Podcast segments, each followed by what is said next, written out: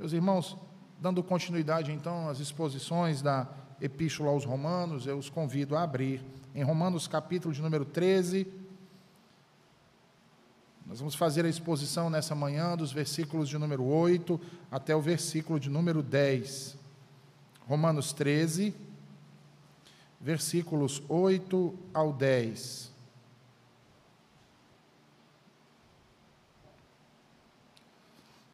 Assim diz o Senhor.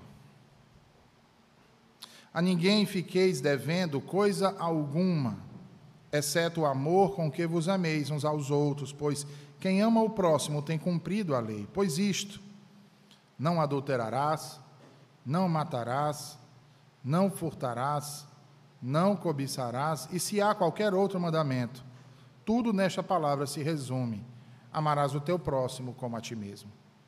O amor não pratica o mal contra o próximo, de sorte que o cumprimento da lei é o amor.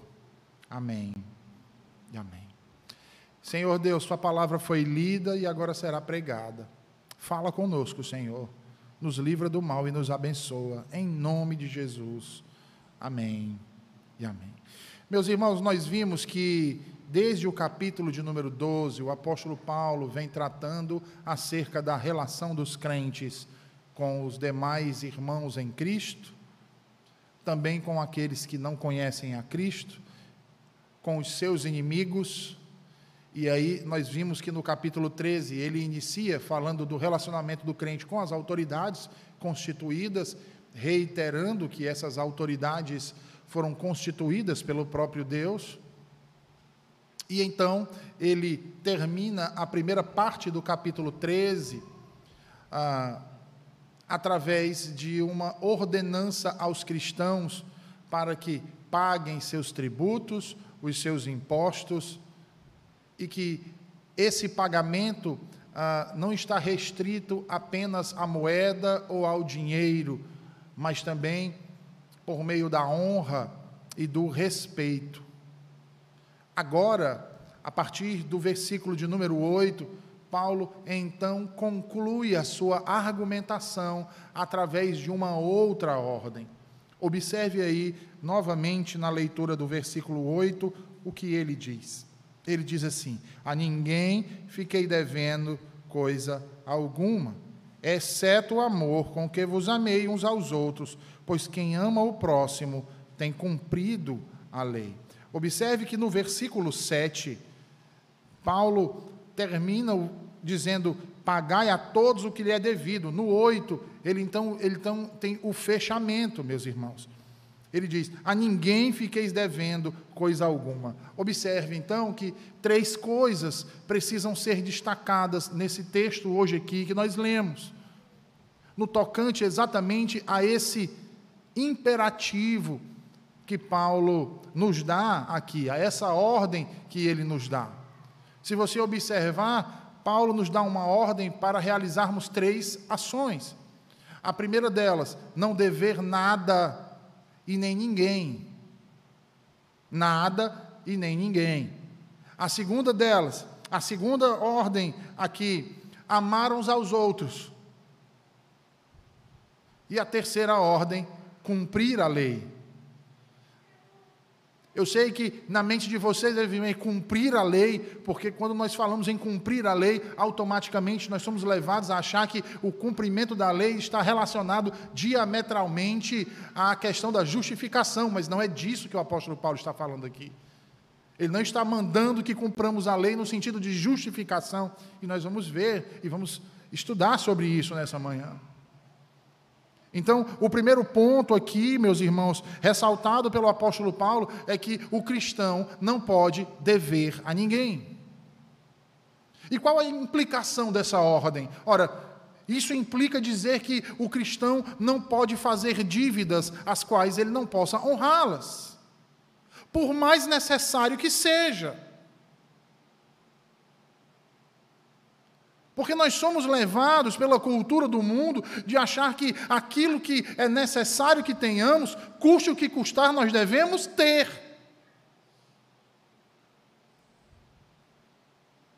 Nós somos conduzidos a adotar uma ética relativista de que os fins justificam os meios, mas não é isso que as Escrituras nos dizem.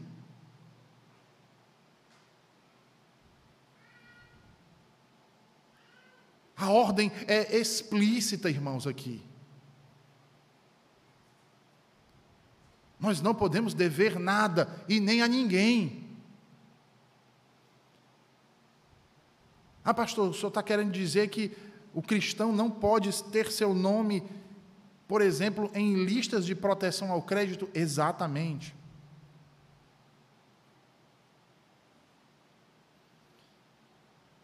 O cristão não pode ter o seu nome inscrito em SPC, Serasa, Boa Vista, Boa Ventura, seja o que for, irmãos.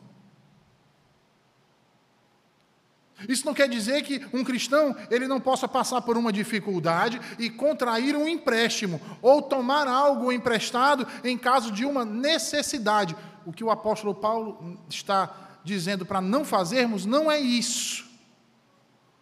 De modo algum.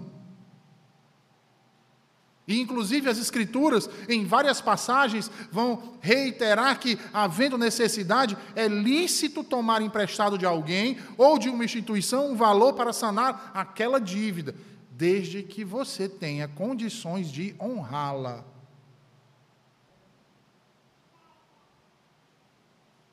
Logo, o problema não está em tomar um empréstimo, não está em pedir algo emprestado, por necessidade o problema está em não pagar, não honrar o compromisso assumido. O problema é esse, irmãos. E sabe por quê? Eu vou dizer o porquê. O grande problema reside na facilidade com a qual muitos de nós contraem dívidas.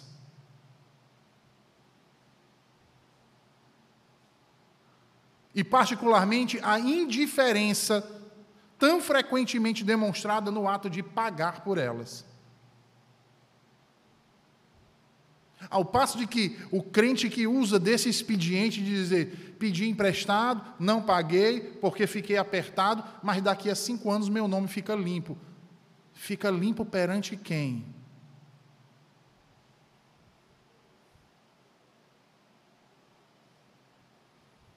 Nós deveríamos nos envergonhar desse tipo de discurso.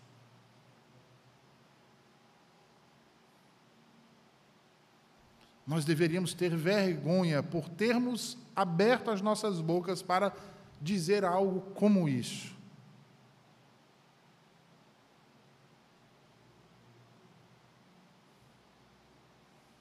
Porque, meus irmãos, abra a sua Bíblia aí no Salmo 37, 21. Veja o que a Bíblia diz sobre quem compra e não paga. Salmo 37, versículo 21. Veja aí o que diz.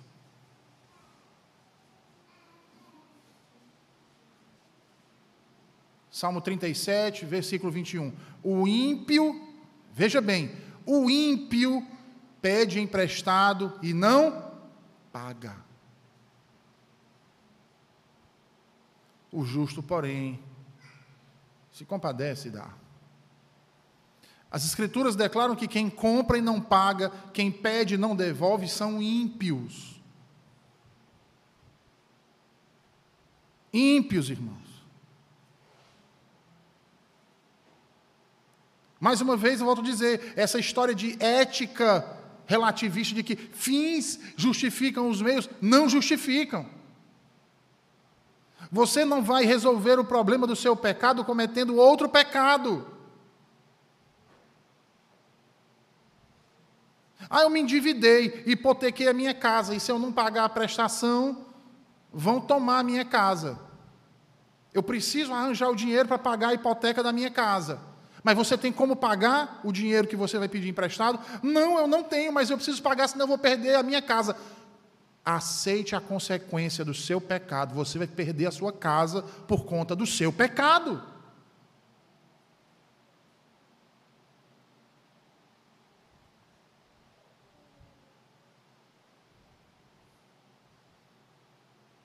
Não deveis nada, nem a ninguém.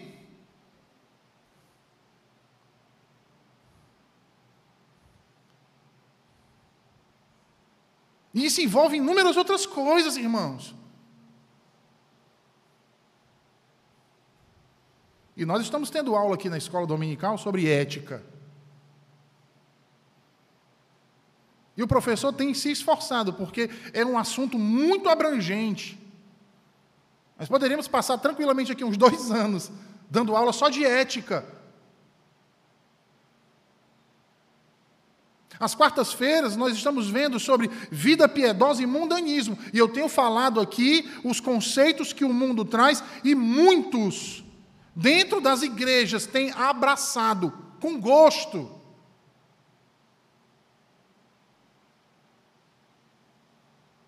E é agora que você, então, começa a perceber as consequências dos seus pecados.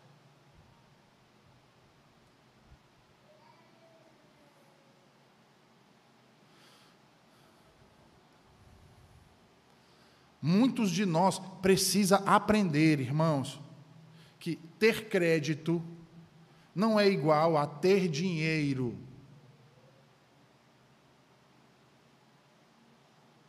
E aí, pensem nisso um pouco. O mundo em que nós vivemos é um mundo extremamente consumista.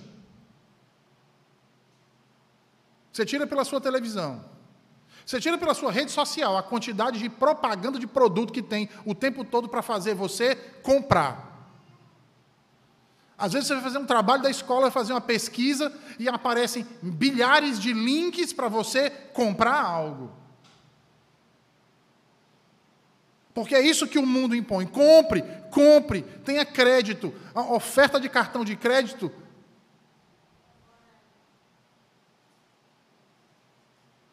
Tem irmãos aqui que eu tenho certeza que recebem duas, três ligações por dia, oferecendo cartão de crédito, oferecendo linha de empréstimo, oferecendo isso, oferecendo aquilo, para você comprar e se endividar. Porque é isso que o mundo faz. Eles nos impõem, ele nos impõe tantas coisas e gera em nós tantos desejos que isso a reboque nos faz confundir dinheiro com crédito. E aí o que é que nós fazemos? Gastamos e gastamos e gastamos sem ter dinheiro para pagar pelo crédito que utilizamos. Por quê? Porque confundimos crédito com dinheiro. E aí quando nós olhamos, nós estamos em meio a uma montanha de dívidas que são impagáveis.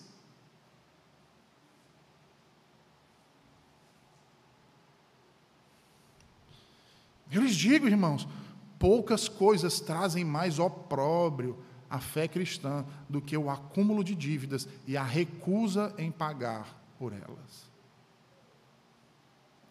É, pastor, eu errei. Eu contraí muita dívida. Então agora, pastor, eu não tenho como mais ir para o culto de manhã e à noite. Isso é meu pecado. Porque eu vou ter que vender o meu transporte. Eu moro muito longe da igreja. Eu vou ter que vender o meu carro para honrar as minhas contas. Eu vou ter que tirar os meus filhos da escola que eles estudam e colocar numa escola de menor porte, ou até mesmo uma escola pública, porque eu não tenho condições de honrar o meu compromisso por conta do meu pecado, das dívidas que eu tive.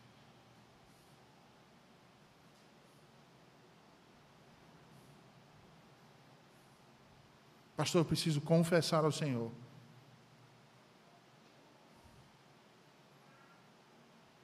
Eu estou passando por um dilema na minha vida, porque eu estou atolado em dívidas. Eu pequei. E eu vou passar por muitas dificuldades envolver a minha família nisso. O problema não está em fazer a dívida e pagar, mas em fazer a dívida e dar com os ombros. Não tem um ditado no mundo que diz: devo e não nego, pago quando puder? O engraçado, sabe o que é? É que tem um monte de, abre aspas, crente, fecha aspas, usando desse ditado popular.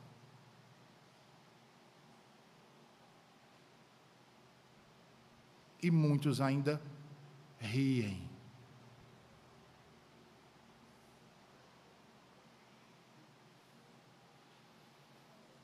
Veja, uma das piores ofensas que um crente,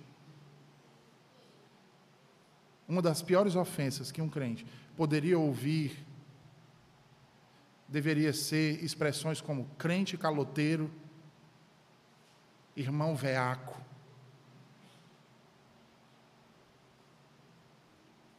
Porque você precisa entender que o cristão que usa o crédito sem condições de pagar está vivendo uma vida de pecado.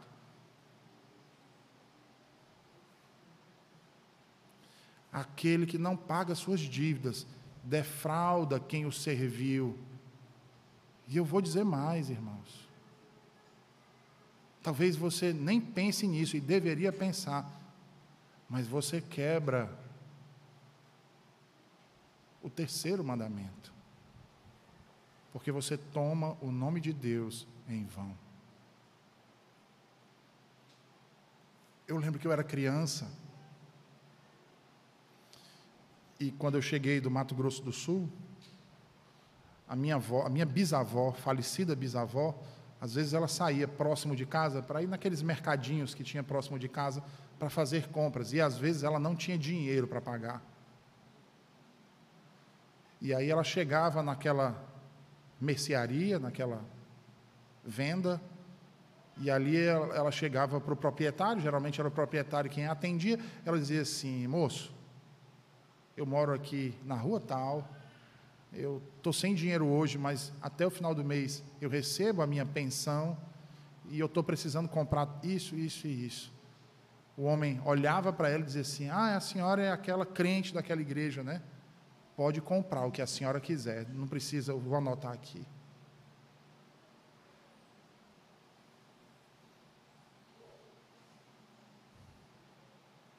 Antigamente, eu estou falando isso aqui na década de 80, que é quando eu vim morar aqui em Fortaleza. Hoje em dia, irmãos, para você abrir uma conta bancária, se você disser que é um pastor evangélico, o gerente não abre a conta.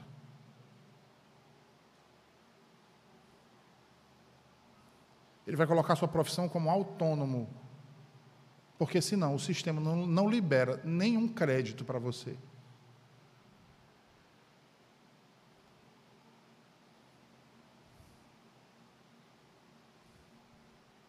Essa é a nossa realidade atual. E aí, o nome de Deus é blasfemado pelos gentios por causa destas pessoas.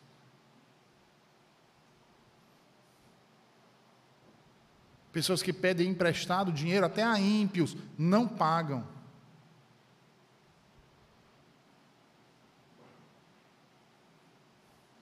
Não pagam.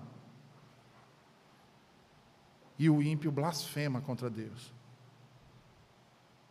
Olha aí o tipo de crente. Olha aí o crente. Olha aí o santo.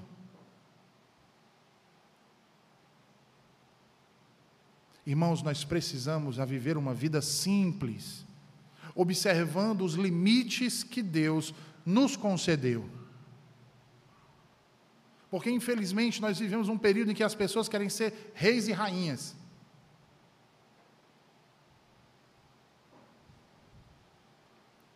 E aí eu vou dar um exemplo aqui, porque eu ouvi uma vez né, alguém dizer assim: ah, ah, ah, ah eu, eu, eu, queria muito que o, o, o, o presidente Fulano voltasse, porque quando o presidente Fulano estava aqui, eu, que sou empregada doméstica, podia ir para a Disney, podia comprar perfume importado.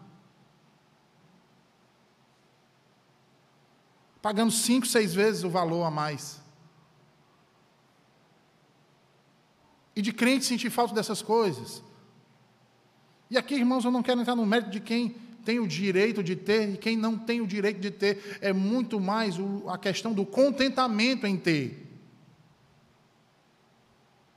Se eu nunca quis nada com os estudos, se eu nunca quis nada com o trabalho, eu não posso almejar uma vida com mais conforto. É simples assim. É a questão da lei da semeadura. E que a Escritura nos diz: se eu não plantei, como é que eu quero colher?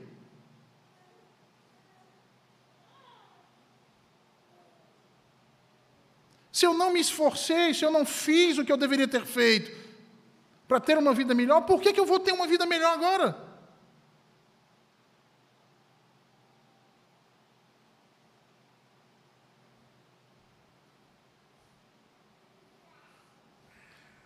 Nós temos que observar os limites que Deus nos concedeu, irmãos. Tanto ricos quanto pobres devem procurar viver uma vida simples. E, por favor, não confunda aqui vida simples com vida simplória. Eu não quero dizer que crente tem que viver como pobre, eu não estou dizendo isso. O que eu estou dizendo é que nós devemos viver de acordo com os limites que Deus nos concedeu e sermos contentes por isso. Porque a nossa felicidade não pode estar nas coisas, a nossa felicidade tem que estar no Senhor e naquilo que o Senhor nos dá. Nós temos que ser gratos.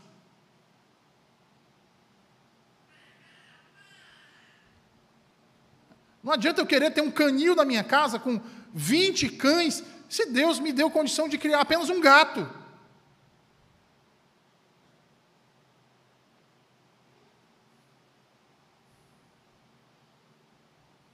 Ah, pastor, mas é porque eu gosto. Querer não é poder. Não, mas eu compro parcelado aqui em tantas vezes e dá certo. Não, irmão.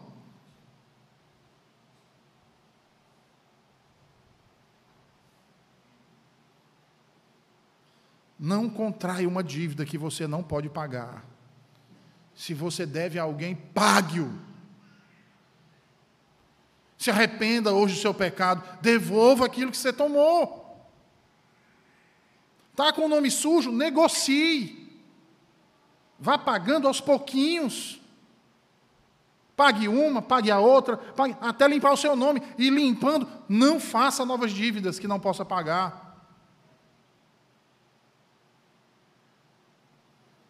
Ah, não, mas essa dívida aqui é de 20 anos atrás.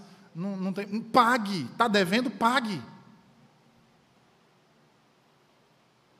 Lembre-se do que está sendo ordenado aqui, irmãos.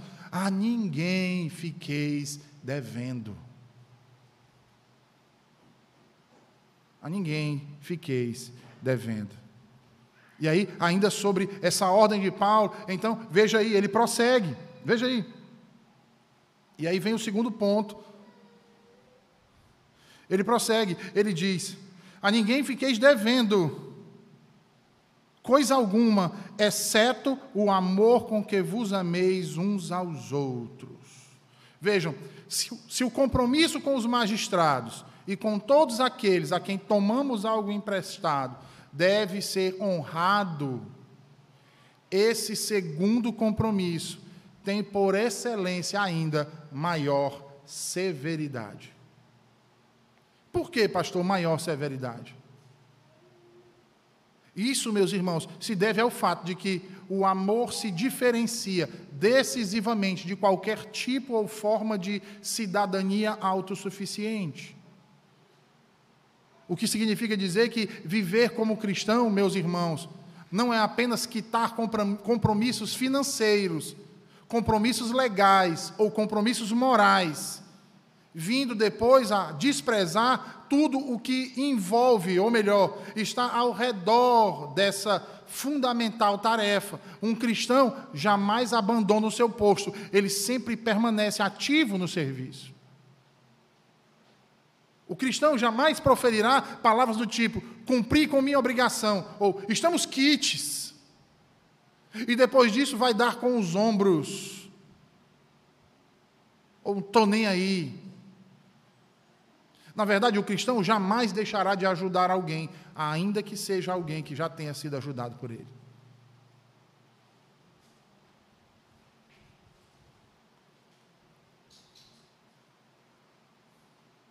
Ainda assim, estará sempre ajudando a quem precisa. Isso me lembra as palavras de Jesus lá em Mateus capítulo 5. Abra sua Bíblia aí, Mateus capítulo 5, versículos 44 ao 48.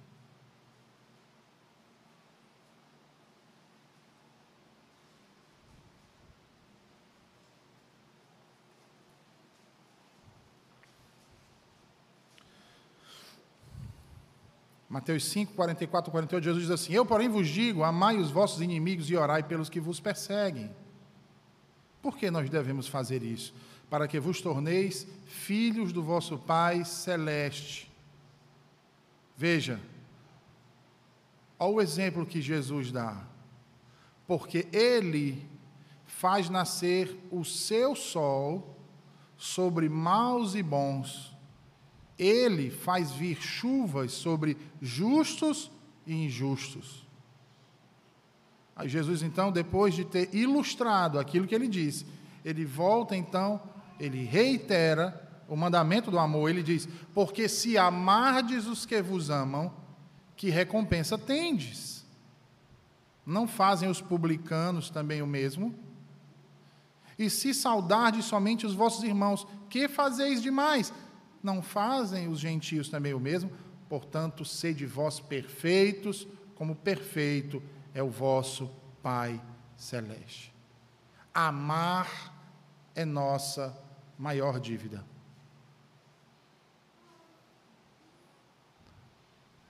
E lembre-se que na sentença anterior, o que é que Paulo ordena? Não deveis nada a ninguém.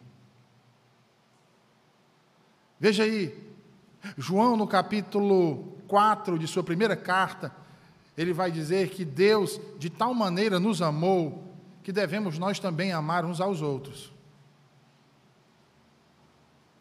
Logo, quando Paulo diz que ah, nós não devemos dever nada a ninguém, exceto o amor com que vos ameis uns aos outros, veja, ele não está dizendo que nós devemos ficar em dívida com o amor. Não é isso.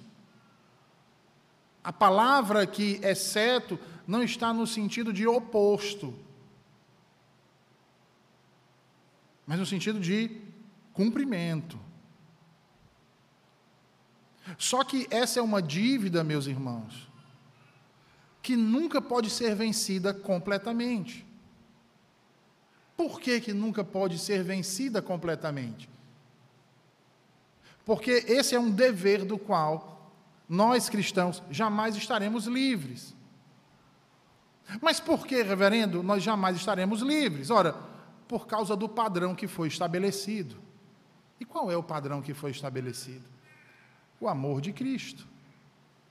Enquanto os homens dizem amar com ressalvas e até mesmo deixando, é, é pensando em deixar de amar alguém, Cristo nos ama sem considerar qualquer hipótese de deixá-lo.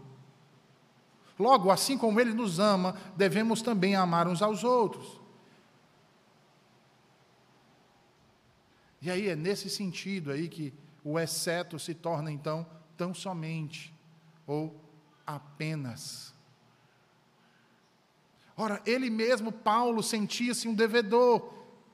Se você vai lembrar lá no capítulo 1, versículo 4, quando ele declara ser devedor tanto de judeus quanto de gregos.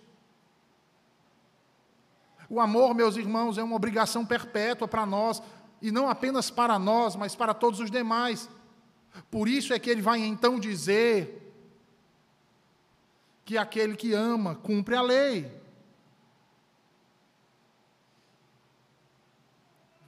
Aí no versículo de número 10, ele vai terminar aí esse segundo bloco dizendo: o cumprimento da lei é o amor. E aí percebo, meus irmãos, que o amor que aqui é recomendado não está restrito apenas aos crentes.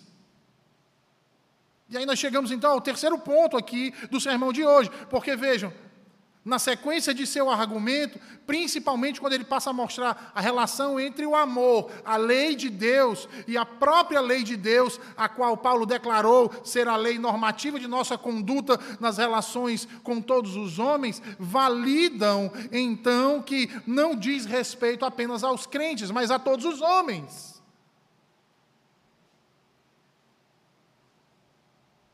E aí percebam que, se o amor que Paulo fala é o cumprimento da lei, este amor deve ser tão amplo quanto a própria lei. Tomando por base que, uma vez que a lei diz respeito às nossas relações para com todos os homens, logo, quem ama o próximo tem cumprido a lei. E próximo aqui é outra pessoa qualquer, irmãos, além do próprio indivíduo. No entanto, ele não pode ser limitado somente aos crentes. É por isso que logo em seguida ele vai trazer uma série de mandamentos da segunda tábua. Aí no versículo de número 9. E como bem observa John Murray, a lei que o amor cumpre é a lei pertinente às relações mútuas entre os homens. E aqui, mais uma vez, eu quero chamar a sua atenção. Por quê, pastor?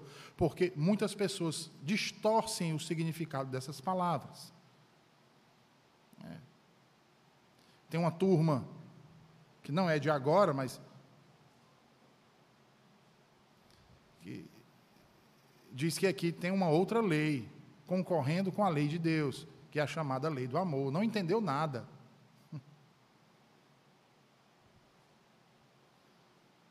Como assim, pastor? Veja, em primeiro lugar, nós precisamos saber que no Novo Testamento grego, o verbo aqui se encontra no tempo que nós chamamos de perfeito. E quando um tempo está nesse perfeito, nós sabemos que aquilo que está sendo dito, a ação que está sendo praticada, é uma ação completa. Logo, quando ele fala em cumprir, meus irmãos, ele ganha uma abundância maior do que obedecer. Reverendo, o que significa? Eu, ainda não consegui entender. Significa dizer que a lei recebeu a plena satisfação daquilo que ela exige. Porém, nós não podemos imaginar que o amor elimina, ou dispensa, ou substitui a lei, passando agora a ter uma outra lei que passa a ser chamada de lei do amor. E que estaria vinculado apenas ao Evangelho, e não à lei dos mandamentos ou preceitos. E essa ideia está terrivelmente equivocada.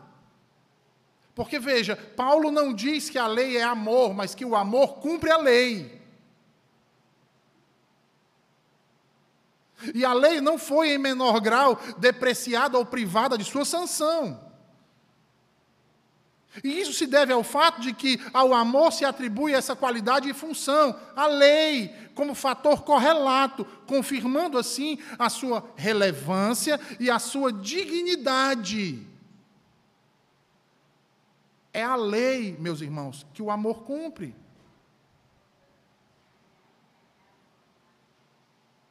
E aí, parafraseando mais uma vez John Murray, John Murray diz: o amor é emotivo, impulsionador e expulsivo. Ele diz: é emotivo porque ele cria laços de afinidade, laços de afeição por aquele que é amado, o objeto do amor. Ele diz: é impulsionador porque porque ele nos compele, ele nos empurra, ele nos motiva, ele nos move a praticar a ação. Ele vai dizer, e o amor ele é expulsivo. Por quê? Porque ele arranca tudo quanto é estranho, ele expulsa, ele expele tudo aquilo que é inócuo. Ora, se o amor é o cumprimento da lei, Veja bem isso. Se o amor é o cumprimento da lei, isso significa que nenhuma parte da lei pode ser cumprida sem o amor.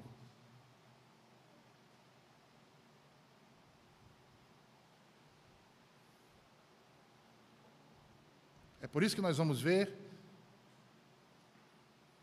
as razões porque ele começa lá o capítulo 12 falando de relacionamento e ele veicula logo o amor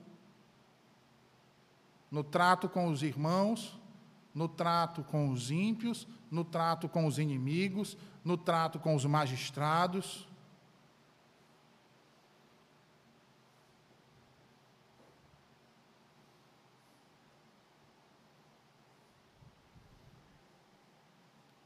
Ele aplica aqui no capítulo 13 a lei que governa a nossa conduta perante o Estado. Versículos 1 a 7. Veja, é uma grande falácia, irmãos, uma grande mentira supor que no Estado temos apenas o domínio da justiça, ao passo que em outras esferas, particularmente na igreja, temos a ordenança do amor. Não existe tal distinção. E nem há uma antítese aqui. O amor cumpre a lei. É somente através do amor que podemos cumprir as exigências da justiça. E o reverendo Paulo Brasil esteve aqui conosco e ele falou sobre isso. É por isso que o amor faz toda a diferença. É por isso que Paulo reiteradamente diz para buscarmos o amor.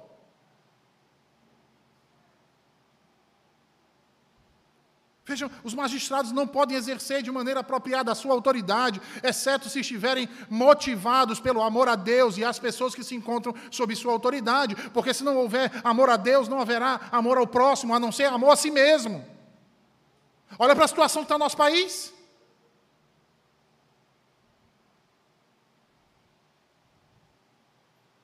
O que vocês acham que ah, está havendo essa guerra de poderes? Ninguém está preocupado com o povo, cada um está preocupado consigo mesmo.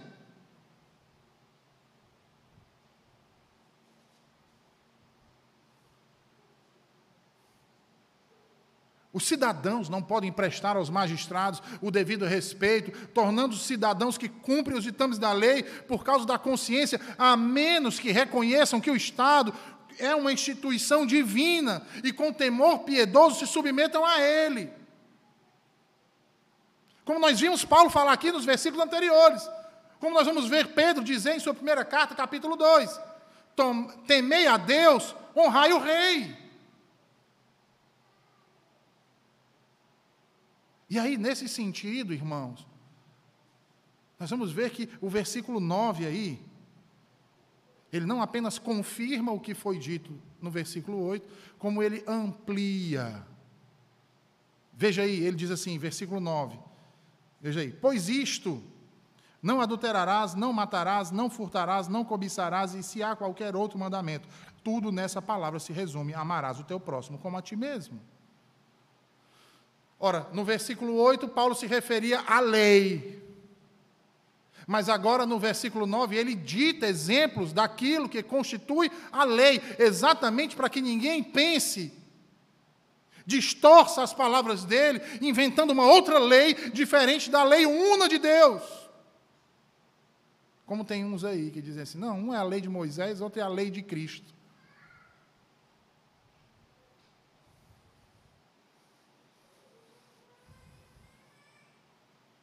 E tem outros que ainda dizem assim: e tem a lei de Deus. Três leis.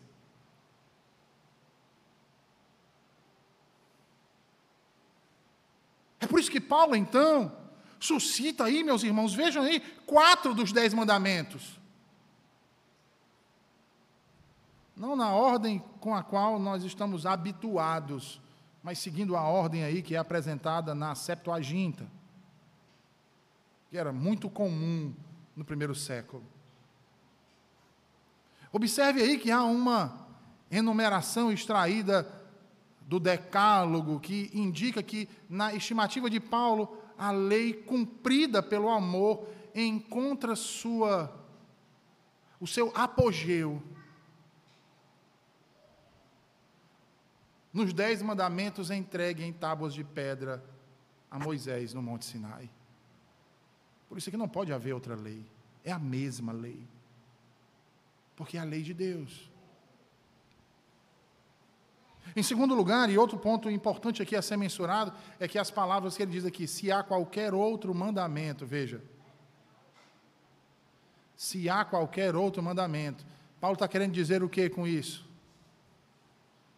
Ele está querendo afirmar que os preceitos mencionados aqui, não adulterarás, não matarás, não furtarás, não cobiçarás, esses quatro mandamentos não compreendem toda a lei. É isso que ele está dizendo. Não compreendem toda a lei. Por quê? Porque faltam outras seis aqui.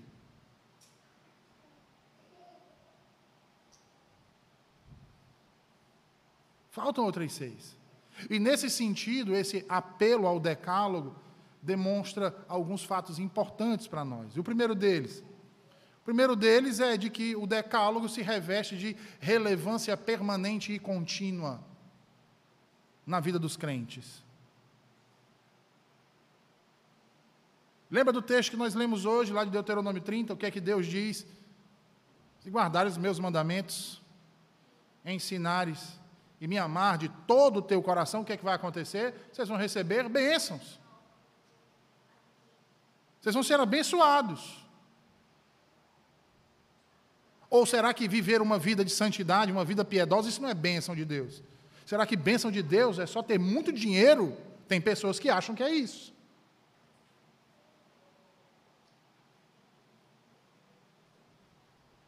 Em segundo lugar, o decálogo, ele exemplifica a lei cumprida pelo amor e, por conseguinte, correlativa a este. Os mandamentos e a obrigação de obedecê-los não interferem no exercício do amor, não há incompatibilidade entre obedecer aos mandamentos e amar.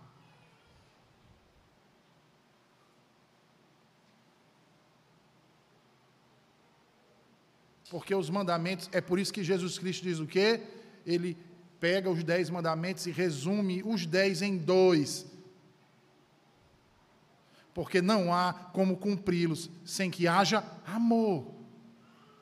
E é por isso que ele diz: amar a Deus sobre todas as coisas. E isso compreende aqui exatamente o que? Os quatro primeiros mandamentos. E amar ao próximo como a si mesmo. Compreende então os outros seis mandamentos tendo o amor como centro, e sem o amor não é possível cumpri-los.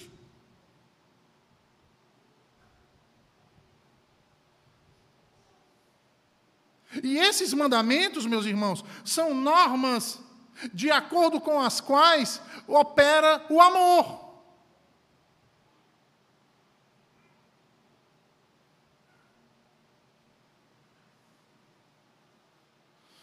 E aí vem os críticos dizerem o seguinte: ah, mas como é que pode haver amor em mandamentos negativos?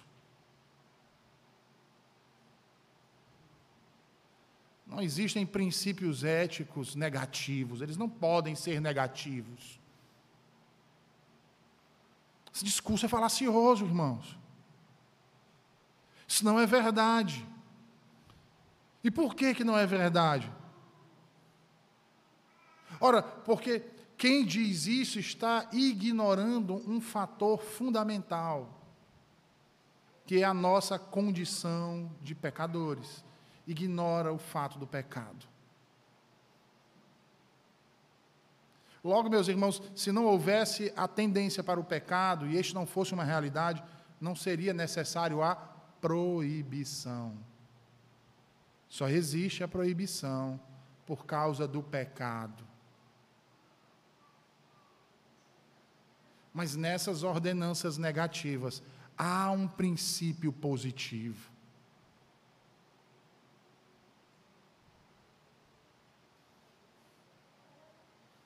E aí observem, mas a questão do pecado faz com que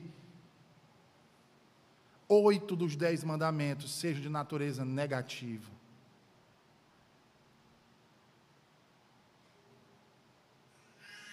E por quê, meus irmãos? Porque exatamente para nos mostrar, nos asseverar, nos confirmar e reiterar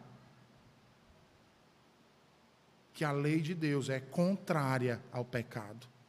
Ela nega o pecado.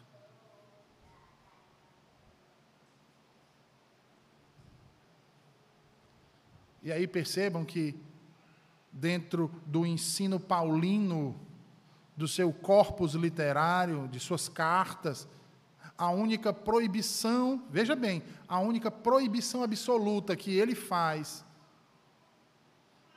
a qual não há negatividade, é uma que se encontra em 1 Tessalonicenses capítulo 5, versículo 22, quando ele diz: "Abstende-vos de toda forma de mal".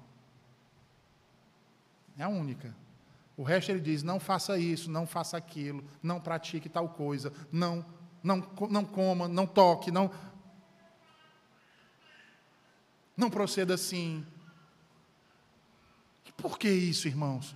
Ora, a verdade nega a mentira, o certo contesta o errado, e a retidão anula a iniquidade. O evangelho consiste em boas novas, por ser, antes de tudo, salvação do pecado. Veja, o próprio amor possui um elemento negativo. Observe aí o versículo 10, ele diz assim: o amor não pratica o mal contra o próximo. O amor não pratica o mal contra o próximo, de sorte que o cumprimento da lei é o amor. E aqui então nós temos exemplo dos males não praticados pelo amor. Quais são os males não praticados pelo amor? Adultério, assassinato, furto, cobiça.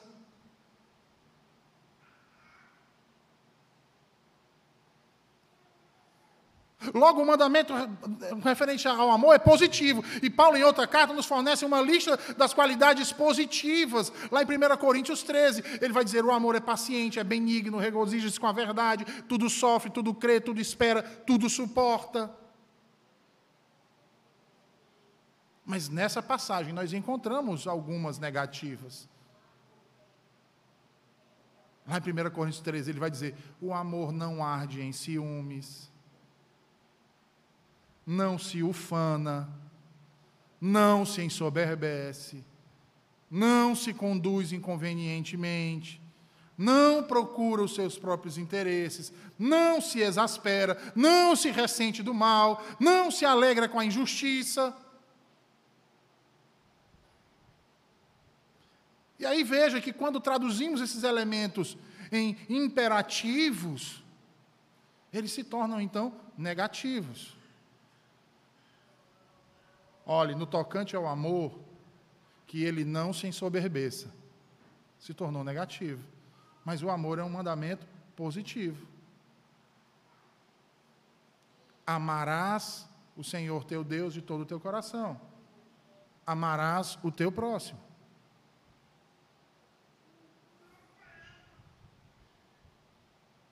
Logo, quem pode dizer que as exigências de amor, tanto positivas quanto negativas, não são endereçadas ao amor e que sua devida prática não é recomendada, logo a gente cai, a gente quebra aquela falácia de que ah, mandamento é algo ruim, é algo pesado, é um jugo que nós não podemos carregar.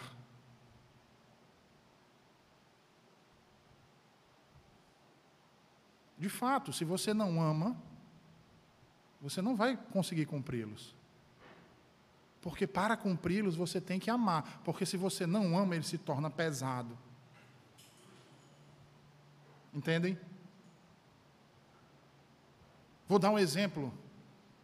A gente vai falar do quarto mandamento em Neemias 13 também, mas vamos tomar como exemplo o quarto mandamento. Tem gente que acha ruim o quarto mandamento. Porque acha que priva a liberdade. E por que que acha isso, irmãos? Pela falta do amor. Porque quem ama a Deus sobre todas as coisas, não pode achar ruim dedicar um dia em sete para aquele que é o objeto de maior amor da sua vida. Não pode. Logo, ele se torna prazeroso, é algo natural.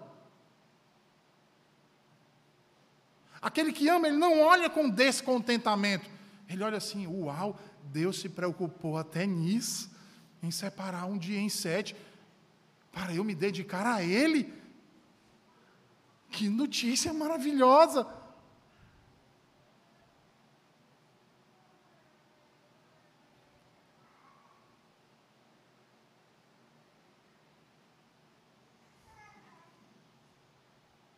Assim, não, mas está tudo errado, porque a lei do amor é uma lei do Novo Testamento.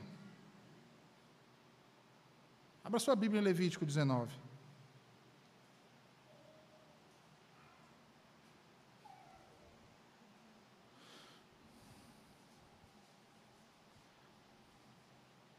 Levítico 19, versículo de número 18.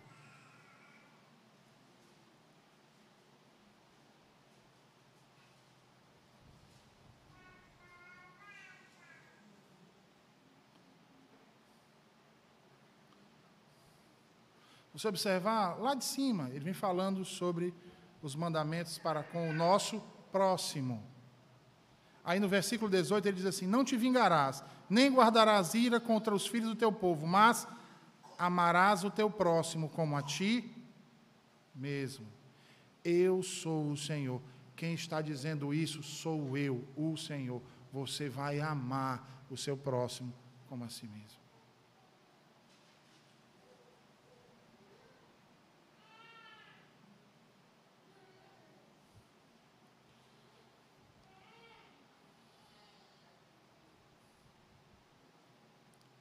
Por isso que Jesus diz que resume todos esses mandamentos em um só.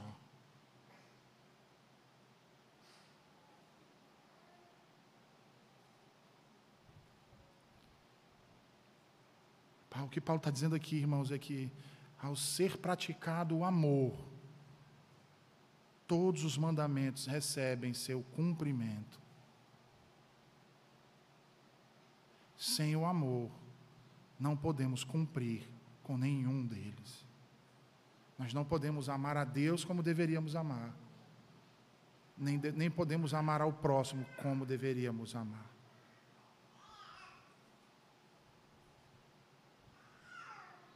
Porque o indivíduo que ama o próximo como a si mesmo, ele não pratica contra ele os males proibidos. Pelo contrário, ele faz o que é oposto destes. Quando não amamos ao próximo, como a nós mesmos, demonstramos egoísmo. Egolatria. A ponto de não termos consideração alguma por nossos semelhantes. A preocupação altruísta em favor dos outros, por outro lado, cumpre aquilo que o próprio Paulo diz em Filipenses 2 não tenha cada um em vista o que é propriamente seu, senão também cada qual o que é dos outros. E Paulo não está dizendo para nós esquecermos aquilo que nos pertence.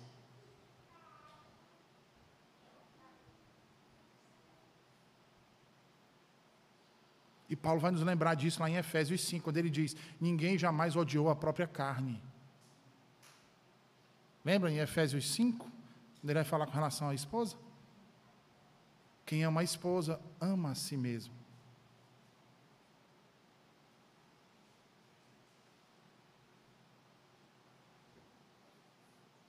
As exigências de Deus para as nossas vidas, meus irmãos, não nos foram entregues como algo forçoso, pelo contrário, nos foram legadas como algo prazeroso é por isso que Ele nos dá do seu amor, para que retribuamos esse amor, cumprindo os seus mandamentos.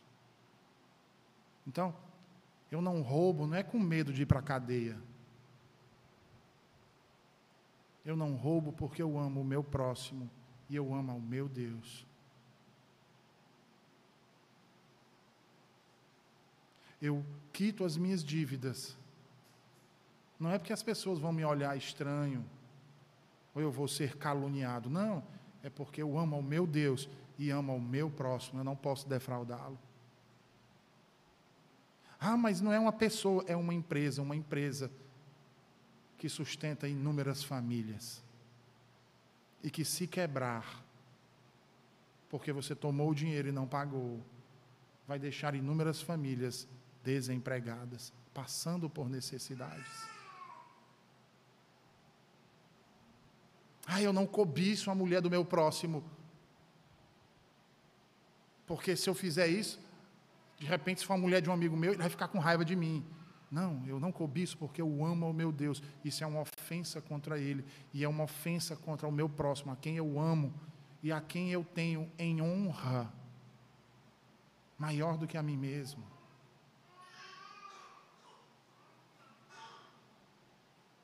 Ah, eu guardo o dia do Senhor. Não é porque eu queira ser santo demais. Não é porque eu sou hipócrita.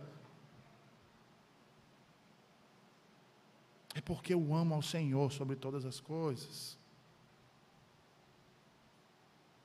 E amo o meu próximo como a mim mesmo. e amo fazer parte do seu povo, de estar no seu reino, e nesse dia é o dia que eu provo da glória do porvir. Quando eu me reúno com os meus demais irmãos, me sinto como corpo de Cristo. E na presença dele, eu posso então experimentar do descanso eterno.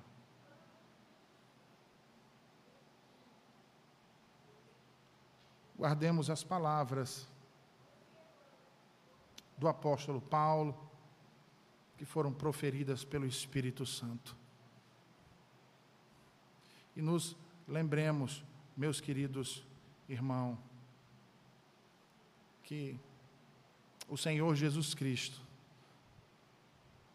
Deus o Pai, Deus Espírito, nos amou de tal maneira que nos entregou o seu único filho, para que nós também pudéssemos verdadeiramente amar como ele nos amou.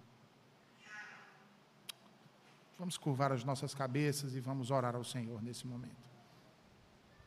Senhor Deus bendito, obrigado por tua palavra nessa manhã, reiterando, Senhor, a importância do amor, nos mostrando, Senhor, que os teus mandamentos não são mais obras de condenação para nós. Não é mais um instrumento que nos condena, mas um instrumento por meio do qual demonstramos amor a Ti e aos nossos irmãos. A todos aqueles, Senhor, na verdade, que foram criados à Tua imagem e semelhança. Abençoa-nos, Senhor, neste dia e em todos os outros com o ensino da tua verdade e nos ajuda a colocar em prática nas nossas vidas. Em nome de Jesus é que te oramos e te agradecemos. Amém e amém.